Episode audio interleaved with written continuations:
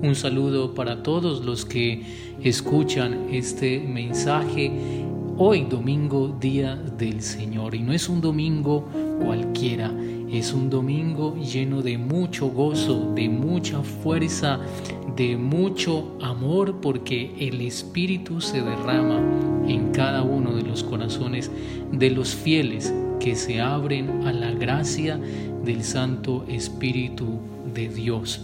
Porque hoy celebramos en la iglesia el culmen de esta cincuentena pascual, la solemnidad de Pentecostés. Y vamos a pedirle a ese mismo Espíritu que nos ayude para comprender el mensaje de la palabra de Dios para este día.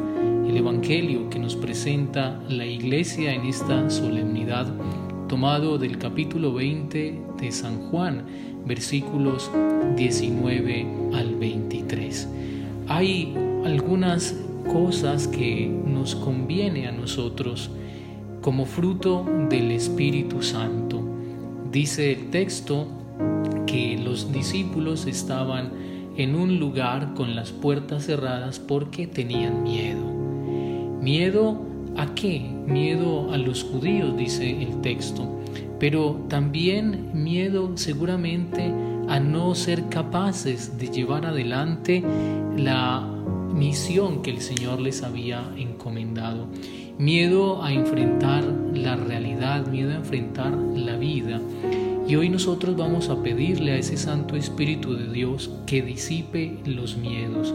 También nos encontramos nosotros en una situación, en este tiempo de pandemia, estamos en nuestras casas encerrados por miedo a que nos contagiemos, por miedo a que esta enfermedad llegue también a nuestros hogares y estamos encerrados pero no puede estar encerrado el corazón. Si están cerradas las puertas, no puede estar cerrada la puerta del corazón, porque ese espíritu traspasa, eh, rompe los límites y las barreras y entra también con toda la fuerza para quitar el miedo, pero viene a darnos un santo temor de Dios. Eso es lo que tenemos que pedirle hoy al Espíritu que quite de nosotros el miedo y nos dé un santo temor de Dios, es decir, que nos dé la capacidad de actuar en todo haciendo la voluntad de Dios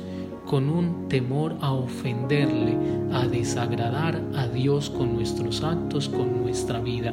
No miedo. El Espíritu Santo quita el miedo, pero nos ayuda también a tener un respeto por el Señor. Y ese respeto también se manifiesta con la alegría.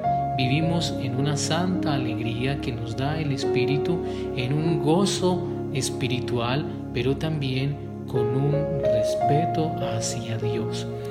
Una segunda consideración que nos da el Espíritu, que nos trae el Espíritu como don y como fruto es la paz que debe comunicarse. Les traigo la paz, paz a ustedes, dice el texto del Evangelio.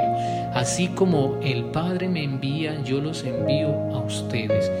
La misión del cristiano entonces es comunicar paz, llevar paz. Y la paz no es un quietismo, la paz es bienestar, la paz es ánimo, la paz es llevar al otro un aliento de vida, un deseo de comunicar una fuerza para que continúe, que ayude a levantar a quien está caído. Esa es la paz que trae el Espíritu, una misión, la paz que pone al cristiano en movimiento, una paz que transforma el corazón también de los creyentes. Y por último, el perdón. El perdón es posible si nos dejamos guiar por el Espíritu Santo. Es posible perdonar si el Espíritu Santo es quien nos mueve. Esto es claro en el Evangelio, en el versículo 23, cuando el Señor sopla sobre los discípulos y les dice a quienes les perdonen los pecados, les quedan perdonados, a quienes se los retengan, les quedan retenidos. el Espíritu Santo nos mueve a perdonar y es capaz de perdonar solo quien se deja mover por el Espíritu. Pidámosle entonces al Señor que abra nuestro corazón al arrepentimiento, al perdón. Cuántas veces estamos cerrados, cuántos resentimientos también a veces en nuestra vida. ¿Qué nos falta? Nos falta este Espíritu Santo. Nos falta que ese Espíritu nos mueva al amor para poder así perdonar. Queridos amigos, queridos hermanos, pidámosle hoy al Señor que nos regale este santo don del Espíritu para que nuestra vida sea conducida sin miedo alguno, con la paz que es fruto del Espíritu y con la capacidad de perdonar, movidos por su gracia.